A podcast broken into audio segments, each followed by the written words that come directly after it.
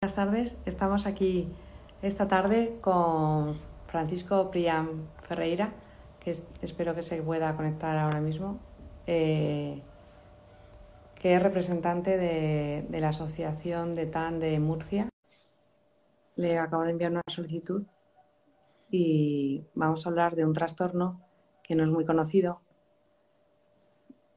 y cómo re reconocer a estos niños desde la edad escolar lo antes posible para, para poder ayudarles y diagnosticarlos lo más pronto posible.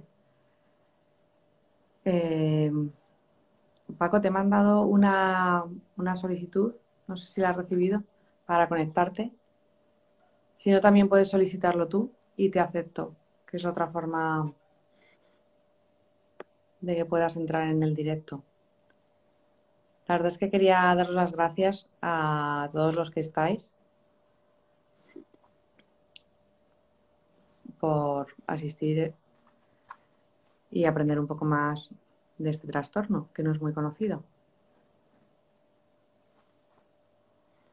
Nos da error, entonces me sale un, aviso de error. Paco, si pudieras solicitar tú unirte, yo te puedo aceptar y a lo mejor así es más fácil.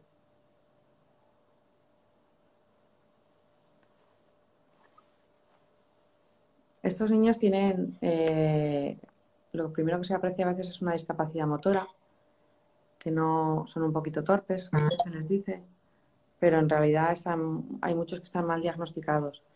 Entonces, no es tan conocido como el TDAH, por ejemplo.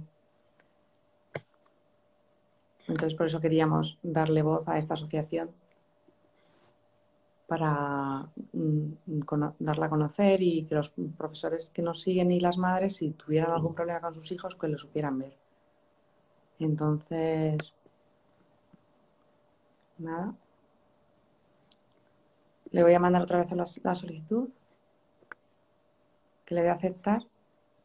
Sí que está conectado con nosotros.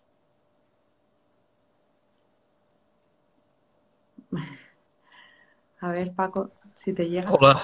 Ah, bueno, ya nos vemos, menos mal. Buenas tardes. Buenas tardes. Encantada de que puedas atender un poco estos días, que estamos en agosto en vacaciones, pero y siempre tienes líos familiares y, y asuntos pendientes. Pero era para que nos explicaras un poco qué es el TAM. Bueno, mira, eh, primero darte las gracias por, por, hacer más visible el trastorno, ¿no?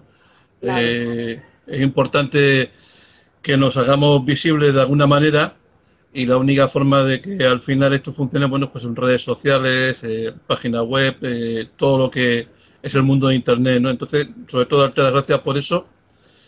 Y bueno, eh, al margen de que ya sabes la situación en casa con, los, los, abuelos, tanto mi madre como mis suegros están un poco pachuchos, pero tenemos que un poco dividir, ¿no? Pero bueno, eh, haciendo un pequeño esfuerzo y aprovechando las circunstancias, pues aquí estamos. Eh, este trastorno es un trastorno muy invisible. Eh, realmente nosotros, siempre que hemos hecho organizado alguna cosa y tal, siempre hemos puesto el subtítulo del trastorno invisible, porque es, es la verdad, es, es un trastorno reciente, reciente estudio, no tiene mucho más de los años 60, final, principio de los 50, final, perdón, final de los 50, principios de los 60. Sé que realmente esto para los investigadores eh, es poco tiempo, ¿no? Sí. Eh, pero bueno, es, es, un trastorno que está ahí, que a, además se suele solapar mucho con otros trastornos. Eh, la gente suele confundirlo con Asperger, aunque ahora el Asperger tiene otro nombre. lo suelen confundir con eh, algo de autismo. luego también se mezcla por ahí un poco el tema del TDAH. Entonces, claro, al final esto eh, es un maremándum de cosas. Si a eso le unes que no todos los profesionales, tanto de la educación como de la eh, neuropsicología, como psiquiatras, eh, saben del tema, eh, con lo cual, bueno, pues tienes un hándicap ahí añadido que al final te va a hacer mucho, mucho daño. Y con esto, con estos mimbres, pues tenemos que empezar a funcionar, es que es lo que hay, ¿no? Pasa que eh, cuando son críos que tampoco desentonan mucho eh, en ciertos ámbitos, con lo cual también te pueden despistar por las características, Y bueno, al final pues tienes un trastorno que, mm, que todo el mundo dice, bueno, pero seguro que tiene algo, no tiene. Mm, bueno, pues ese es eh, así a, grandes rasgos eh, la tarjeta de presentación del trastorno de aprendizaje no verbal, eh, más conocido por TAN. ¿Y cómo, cómo surge la asociación? La idea de... Mira, la asociación surge... Bueno, la asociación empezó eh, a hacer el germen y se hicieron las actas fundacionales en el verano del 2016, o sea, aproximadamente hace cinco años. Sé que hasta ahí somos jovencitos, hasta en el, tema de la creación de la asociación. Y todo surge a partir de eh, un grupo de, familias, sobre todo de, padres y madres, más mamás que papás, la verdad se ha dicho, hay que reconocerlo, que bueno, que atendían eh, a los cursos de un pedagogo de, de, Toledo, si mal no recuerdo, que es Jesús Jarque, que bueno, que se dedica un poco también a la docencia y entonces conoce este trastorno, pero él lo conoce sobre todo en el ámbito escolar, ¿vale? Entonces se dedicó a impartir eh, y, se, dedica a impartir cursos eh, por internet o presenciales y entonces en uno de esos cursos eh, pues un grupo de, madres y padres se pusieron de acuerdo y dijeron bueno pues habrá que hacer algo no y empezaron a hacer lo que es el germen de lo que es lo que es ahora tan España no o sea que el nombre el nombre es un poco poco largo, largo es asociación eh, de Asociación Nacional de Afectados por el Trastorno de Aprendizaje No Verbal, TAM, pero que al final nosotros para eh, simplificar y, llegar mucho más a, las personas, pues pusimos TAN España, ¿no? Porque aparte eh, teníamos otro, otro hándicap. Previo a nosotros había existido una asociación del TAM en Cataluña, que había estado también funcionando unos cuantos años, pero chica, como suele pasar siempre en estos casos, eh, al final la directiva se queda sola, es la que trabaja, es la que hace las cosas y al final, bueno, pues el agotamiento y el cansancio y los problemas de casas al final hacen que esto, pues tarde o temprano, desaparezca, con lo cual la asociación desapareció, ¿no? Y quedó un vacío ahí, porque vamos, yo cuando empecé a buscar cosas del trastorno hace unos cuantos años, terminaba siempre con los de tan Cataluña, ¿no? Pero bueno, cuando ya decidimos dar un poquito el paso adelante, pues ellos ya habían desaparecido porque evidentemente esto es un es un recorrido muy largo y no, y no es tan fácil, ¿no? Bueno, pues a partir de ahí empezamos a, desarrollarnos, pero realmente cuando nos dimos a conocer, cuando realmente la asociación dijo aquí estamos, fue el 27 de enero del año siguiente, el año 2017, que gracias a la Fundación 11 y a varias personas más, y entre ellas a Alberto Gutiérrez, que es el CEO de Samaria Social, eh, gente de Madrid sobre todo del, ámbito del, autismo y, del, tema social y, el tema asociativo lo conocen bastante. Y entonces, bueno, es una persona que nos ayudó un poco, nos fue abriendo un poco, digamos, las puertas necesarias para ir empezando a darnos a conocer. Y ahí nos dimos a conocer como una sección inicial donde participó, eh, bueno, las personas que junto con Alberto nos, nos ayudó de un principio y que sigue ayudando ahora mismo, que es David González Muñoz, que es la persona, es un, es un psicólogo, neuropsicólogo, que eh, ha escrito un libro que se llama, no sé si lo veréis, eh, el mm. TAM, y es el, autor de este libro. Este, este, libro es un poco el libro de referencia, el libro de cabecera de prácticamente las familias que estamos asociados. Y bueno, ahí David pues un poco hizo una, una ponencia hablando de lo que es el trastorno a, a grandes rasgos, ¿no? Para que la gente no conociera. Y sepa ahí donde empezamos a funcionar. Claro, es que es fundamental mm, que la gente lo conozca para luego tener ayudas y apoyos y atender bien a los niños que lo tienen. Claro. Y nos podrías decir un poco los síntomas. ¿Cómo empiezas a notar que tu hijo puede tener un TAN? es, que es, muy complicado. complicado porque eh, aunque está en el ámbito escolar está enmarcado en las dificultades específicas del aprendizaje. Eh, tú te vas a, los equipos orientadores y está orientado a, ese esquema, pero es un trastorno del neurodesarrollo. Es un trastorno que de por sí mm, el problema está, eh, bueno, por decirlo de alguna manera, eh, sabemos que el cerebro tiene dos, dos hemisferios, aunque trabajan muy conexionados los dos hemisferios, pero siempre se ha dicho que uno carga más para una cosa, otro carga más para otro, entonces, en el ámbito, en el hemisferio derecho, eh, influyen mucho en las personas con TAM. ¿Por qué? Porque eh, la sustancia gris, eh, que es digamos un poco la que conexiona toda la comunicación dentro del cerebro, pues no, funciona adecuadamente en esa parte del cerebro, del hemisferio. Entonces, a partir de ahí empieza un poco a, fallar. Luego ocurre que tú no ves físicamente el problema hasta pasado pues, unos meses o unos años porque este trastorno da la cara, realmente da la cara cuando tu hijo tiene 7, 8 o 9 años.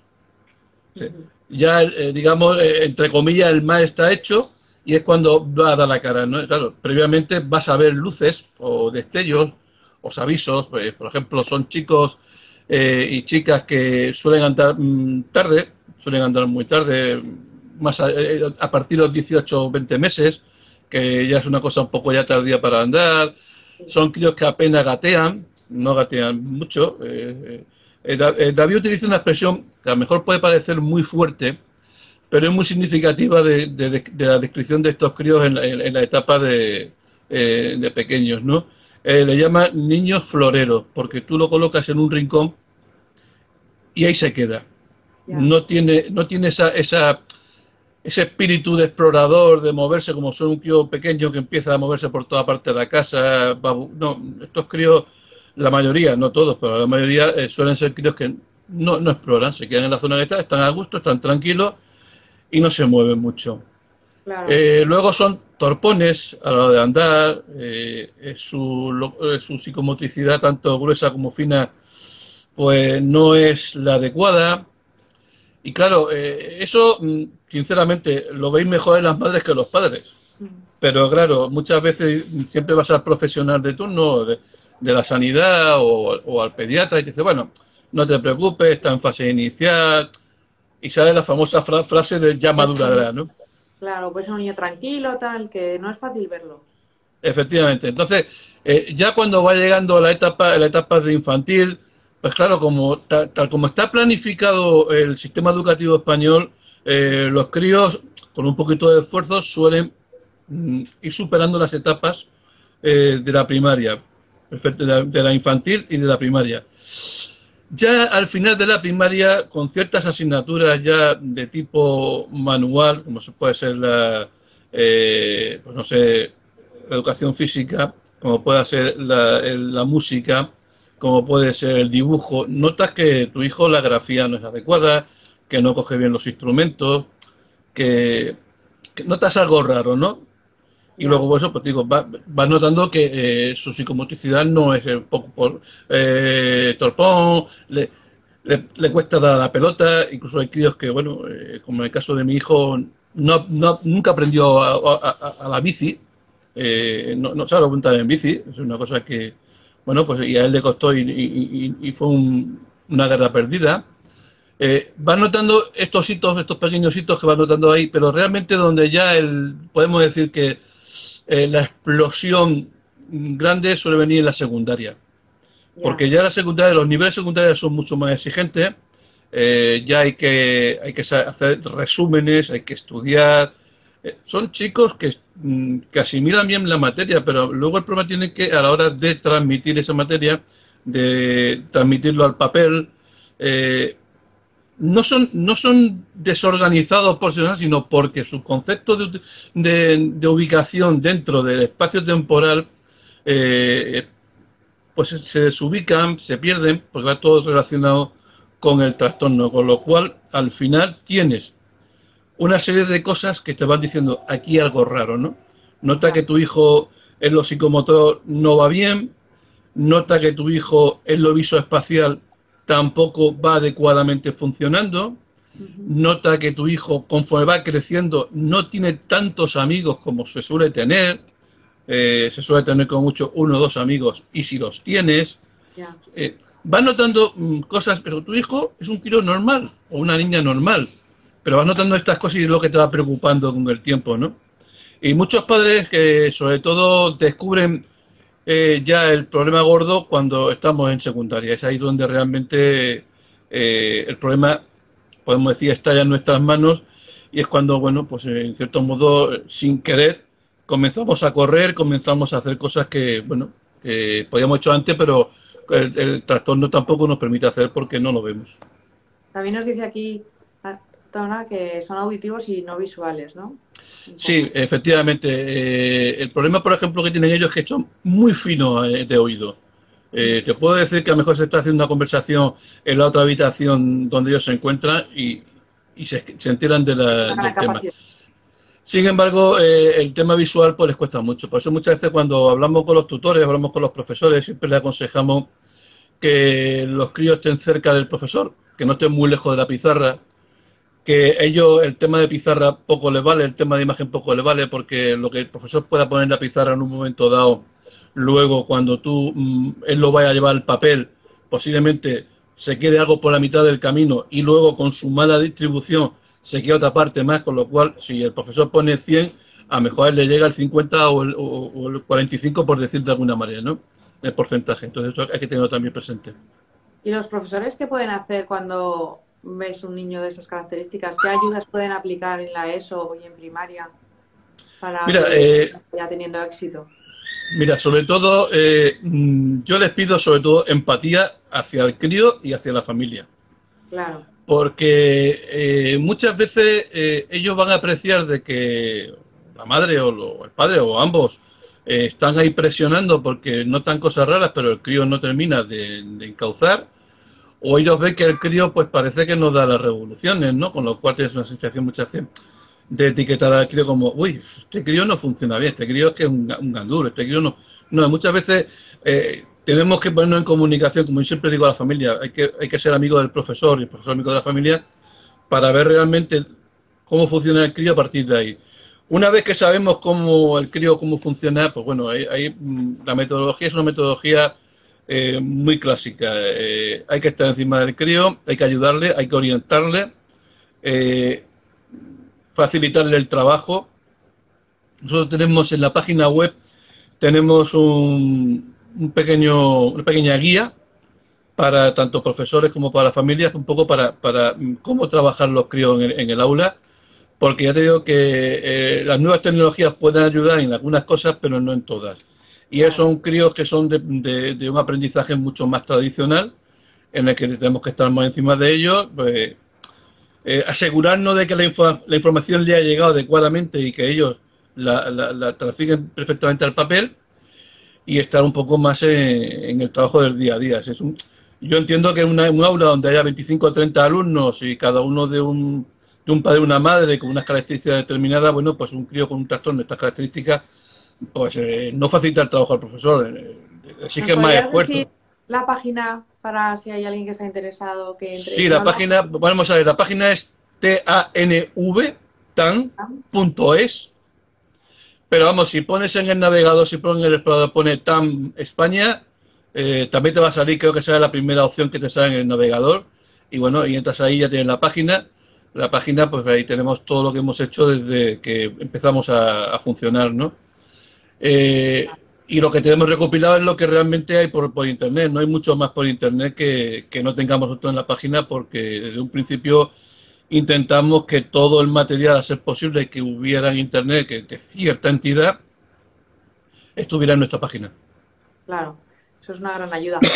Y luego también por si quieren contactar con vosotros para que invitarnos a una charla en, un colegio, a padres o que lo Normalmente, normalmente todo es a través de, la web. En la web hay una, una, mm, una, etiqueta que se llama contacta y entonces ahí rellenas un formulario y puedes contactar con la asociación, ¿no? Eh, va a llegar un correo a la persona que lleva eso, con lo bueno, pues eh, rellena el formulario y, das un poco, y pides un poco de información o, o sugieres lo que quieras y a partir de ahí, pues no, la persona que lo lleva, que tengo que decir que tampoco ninguno somos profesionales, todos somos padres, con los cuales tenemos que acudir, tenemos que acudir a nuestras obligaciones laborales, familiares y luego el tiempo que nos permita al tema de la asociación, en este caso, pues a a los que son directivos, pues eh, tenéis que dedicarse a, un poquito más eh, a la labor de la asociación, pero yo creo que digo que llegando a tan punto es, ahí está toda la información de la asociación, eh, están los tele, eh, creo recordar que hay algún teléfono y quiero recordar que hay dos direcciones de correo para poder contactar con nosotros. Claro, por si algún padre tiene alguna duda que le pasa a mi hijo, puede ser esto, pues os que se escriba y se ponga en contacto con vosotros. Efectivamente, efectivamente. Sí. Y el problema es que también, eh, yo cuando hablo del tema tanto eh, a nivel personal, cuando algún padre me ha llamado, porque mi teléfono está rulando por ahí por internet de cuando estaba en la directiva, eh, ahora mismo ya no estoy en la directiva nacional, ahora hay otro grupo de personas que llevando un poco el, timón de la asociación. Pero bueno, me consta que mi teléfono sigue por ahí dando vueltas por internet porque es muy difícil de que desaparezca la información. Y alguna vez me ha llamado algún cotopadre, alguna madre preocupada y siempre le he dicho lo mismo. Sé que el mayor hándicap que tiene TAN España es que son una asociación de ámbito nacional, pero que no tenemos ninguna, eh, ninguna asociación a nivel regional ni a nivel local en ninguna parte de España. Eh, somos, somos asociados a nivel nacional, pues a lo mejor eh, quiero hablar de memoria ahora, no te sabría decir exactamente, pero por ejemplo, 15 familias en Andalucía, alrededor de 30 familias en Madrid, eh, nueve familias en, en, Navarra, eh, no sé si había un par de ellas más alrededor del País Vasco, Cantabria, eh, tres o cuatro en la comunidad de, Valencia, otro tanto en la comunidad de Murcia. Estamos un poco repartidos, ¿no? Pero todo, digamos, centralizado en la Asociación Nacional porque mm, sí es verdad que llevamos poco tiempo, es que realmente, claro. cuenta que llevamos, funcionando como tal desde, aunque, aunque nacimos en el, 16, pero estamos en el 17, prácticamente son cuatro años de, trabajo y que hemos hecho mucho trabajo, hemos, hemos organizado dos congresos nacionales, uno en Madrid y el último fue en Córdoba, justo poquito antes de que la pandemia nos metiera todo en casa, el 7 de marzo eh, fue eh, en Córdoba, en la Universidad de, Córdoba, y bueno, y hemos organizado pues cursos, eh, alguna, otra charla en algún lugar, pero lo importante es llegar a la administración, porque es un trabajo muy tedioso, no se llega a, a, a, todas las comunidades, no se llega a toda la administración, tenemos contacto, hemos tenido contacto con la administración, con la comunidad autónoma de Madrid, de Valencia, Galicia, Andalucía, eh, Murcia, pero queda mucho por hacer todavía y estamos un poco en los primeros pasos. Claro, y además al estar difícilmente diagnosticado tampoco tienes como un, número real de, niños que lo tienen, ¿no? No, y además el un hándicap mayor todavía porque no hay un diagnóstico oficial, por decirlo de alguna manera, no, no, no llega, mm, digamos, el, eh, el Ministerio de Sanidad o el Ministerio de Cultura te dice, bueno, pues con estos parámetros, no. Eso no se hace así. Eh, hay que ir, perdón, hay que ir caso por caso y normalmente pues con profesionales que conozcan el, trastorno, que te hagan una batería de pruebas, una batería de historias.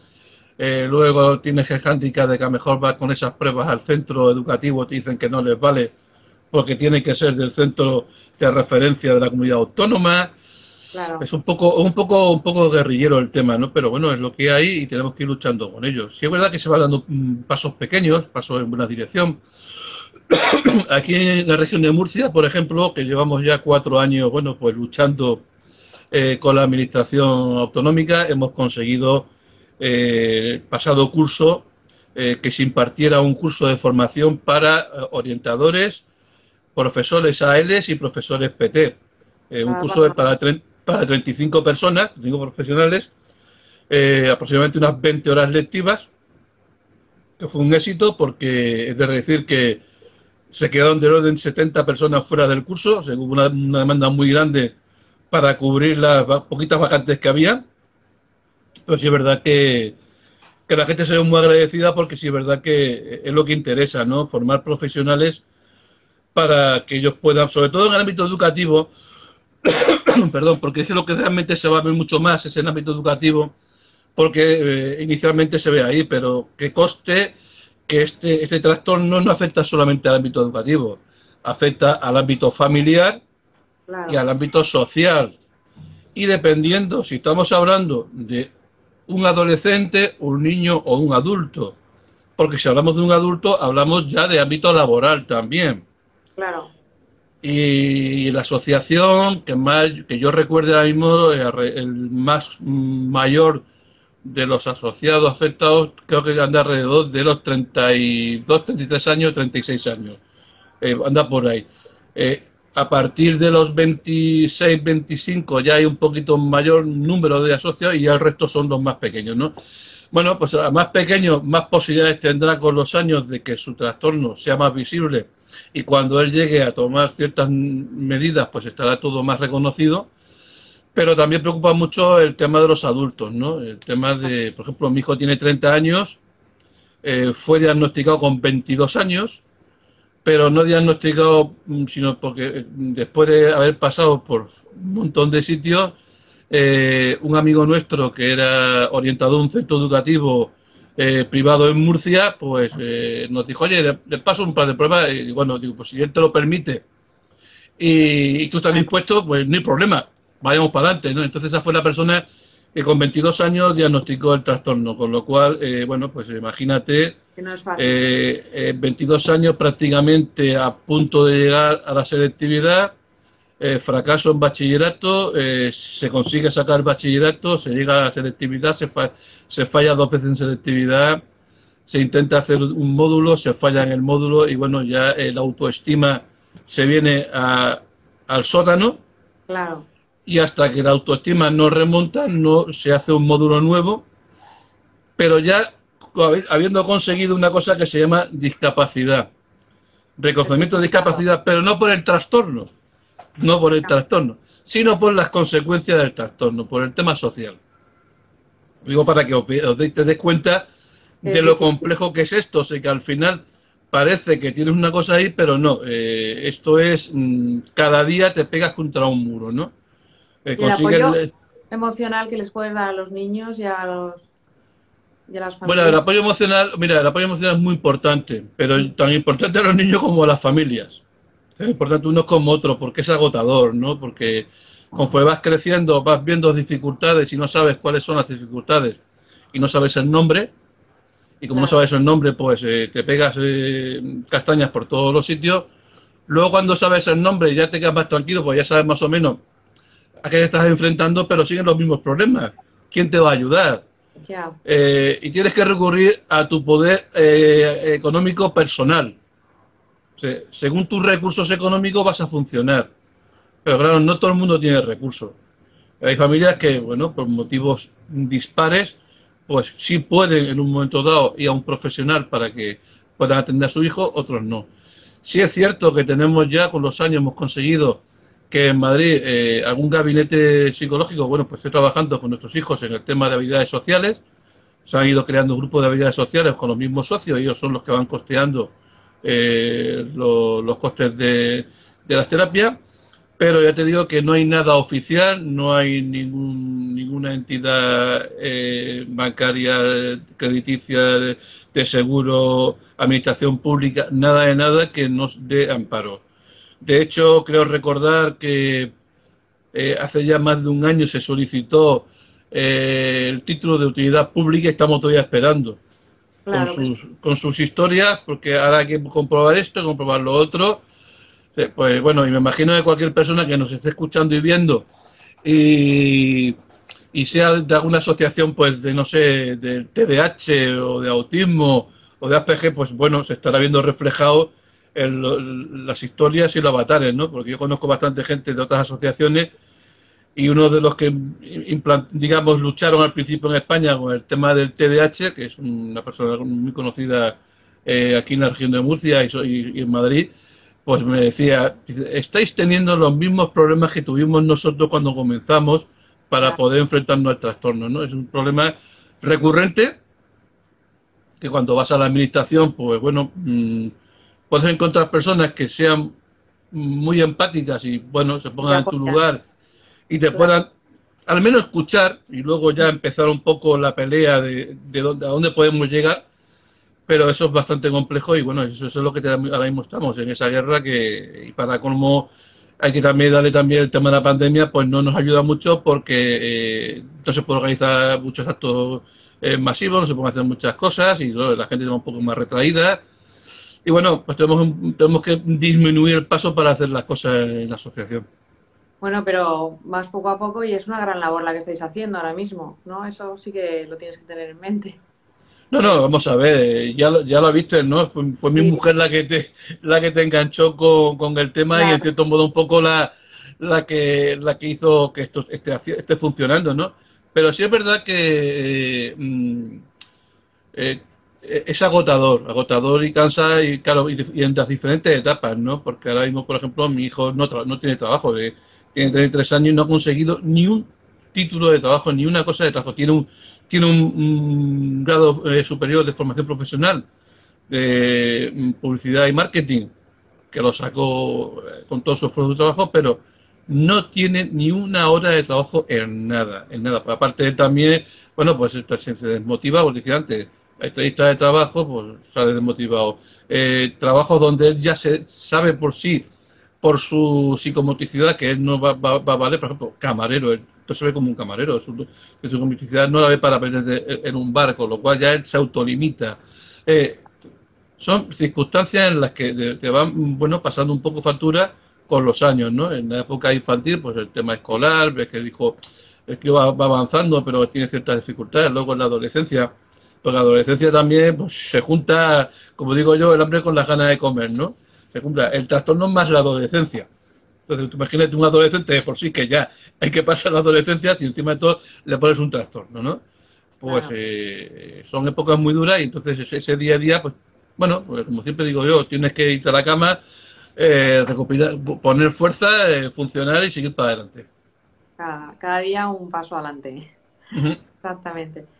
Oye, pues ya llevamos casi la media hora, pero a mí me gustaría eso de quien necesite alguna cosa o, tenga alguna duda que pueda contactar con vosotros y también si alguien quiere ayudar o apoyar de alguna manera que, que sepa eso, que a través de la página web de tam.es, ¿no? Sí. Es la que pueden conectar con vosotros y lo pondremos también en el directo se va a quedar guardado en el perfil y lo pondré para quien necesite contactar con vosotros o si quiere invitaros a alguna charla y saber eso que también está un vídeo y la guía que pueden descargarla y leerla perfectamente. Sí, eh, en, la, página web tenéis, eh, bueno, hay una serie de vídeos muy buenos de, cursos que se han ido impartiendo, de charlas que se han ido dando. Eh, está un vídeo que sido explicativo de lo que es el trastorno y luego está la guía educativa que se puede descargar perfectamente para que la gente la pueda tener en casa y pueda, pues en un momento dado, eh, si es un profesional, pues tener una herramienta como para poder trabajar y todo este sentido de cosas. en ese sentido. Y el libro que antes os he enseñado, que es el TAM, que el escritor es David González Muñoz, que también, bueno, pues un libro muy bueno porque ahí también, bueno, eh, eh, abarca todo el abanico, tanto familia, trabajo, todo, para, para que las familias puedan funcionar como... Nos pregunta eh, una persona un consejo a los familiares de cómo podemos colaborar cuando ves un niño. Bueno, sobre todo no etiquetarlos. No etiquetarlos, porque siempre tenemos la tendencia de decir, bueno, es que tu hijo mm, es un golfillo, tu hijo tal, es que tienes mal criado al crío. Eh, hay que un poco escuchar a los padres y dejarse guiar por ellos para que vean un poco y fijarnos en eso que nos dicen, ¿no? Mira, fíjate en la psicomotricidad fíjate cómo agarra el, el, bolígrafo, mira cómo coge tal cosa, eh, mira cómo anda, mira cuando va a jugar al patio, cómo no juega la pelota, porque como se da cuenta de que no le da bien a la pelota y se van a reír de él. Son detalles que mm, eh, muchas veces es mejor hablar con los familiares y decir, bueno, ¿qué ocurre? ¿Qué pasa? Y, y de, sobre todo escuchar, sobre todo escuchar. Y una vez que escuchamos, podemos ya luego con tranquilidad rumiar un poco las cosas y efectivamente ver que eh, los problemas están ahí y bueno, ya cada uno el nivel de, su de cómo puede ayudar ya es más personal, ¿no? Pero bueno, desde voy a, voy a dedicar un par de minutos al crío para que pueda hacer esta actividad bien, a, no sé, voy a enseñarle a montar en bicicleta, ¿no? O mucha paciencia, por decir alguna cosa. Pero sobre todo, eh, eh, apoyar a los padres y escucharlos, ¿no? Que, que ellos te van diciendo, mira, tengo esta preocupación, este problema y y, a la vez que ellos te hablan, fijarse en el crío que efectivamente algo, algo extraño está pasando. Claro que sí. Bueno, pues mucho ánimo con el trabajo que lleváis, que es muy, muy positivo, la verdad. Y, y nada, eh, muchísimas gracias por tu tiempo aquí una tarde de agosto. Nada, a ti por, por darnos visibilidad. No, que sí, que si se pudieran hacer más cosas, si la administración pudiera apoyar, pues poco a poco se irá dando a conocer y iréis consiguiendo más cosas. Es que también, también es verdad que siempre también un poco también obligación de las familias también eh, llegar a donde no llega la asociación, ¿no? Porque muchas veces la directiva, como he dicho antes, tiene su trabajo, tiene su familia, tiene sus obligaciones y luego tiene que acudir también a, la asociación, ¿no? Pero muchas veces si hay un padre o una madre que conoce a un a, alguien de la administración, a alguien de un, equipo orientador o algo, sí es más fácil entrar por esa persona y conseguir que más tarde llegar, pues no sé, al consejero o la consejera de educación o de sanidad o lo que sea, o, al ministro en su momento, es más fácil entrar de esa manera que no una vía oficial de mandar un, correo, una carta, eh, eh, llamar a la secretaria para ver si ha llegado o no ha llegado esa, carta. Yo creo que también las familias también tenemos un poquito también, pues bueno, implicarnos un poco y descargar un poco de trabajo a los que están en la directiva. Pues nada, y un abrazo muy fuerte y un apoyo para todos los niños y adolescentes y adultos, ya que están con este trastorno y no está conocido que están mal juzgados por otras personas que lo ven y dicen, ¿esto le pasa algo o es un vago? ¿No? Claro. Es mucho más fácil juzgar, pero que hay que investigar y trabajar el asunto. Sí, sobre todo no, etiquetar, porque si etiquetamos al final nos quedamos siempre en lo mismo, ¿no? Entonces, procurar no etiquetar para que las cosas funcionen. Claro, y no hacer daño, sino apoyar. Muy bien. Pues un abrazo, ¿eh? Muchísimas gracias. Muchas gracias. Por tu tiempo. Venga, hasta luego. Hasta luego.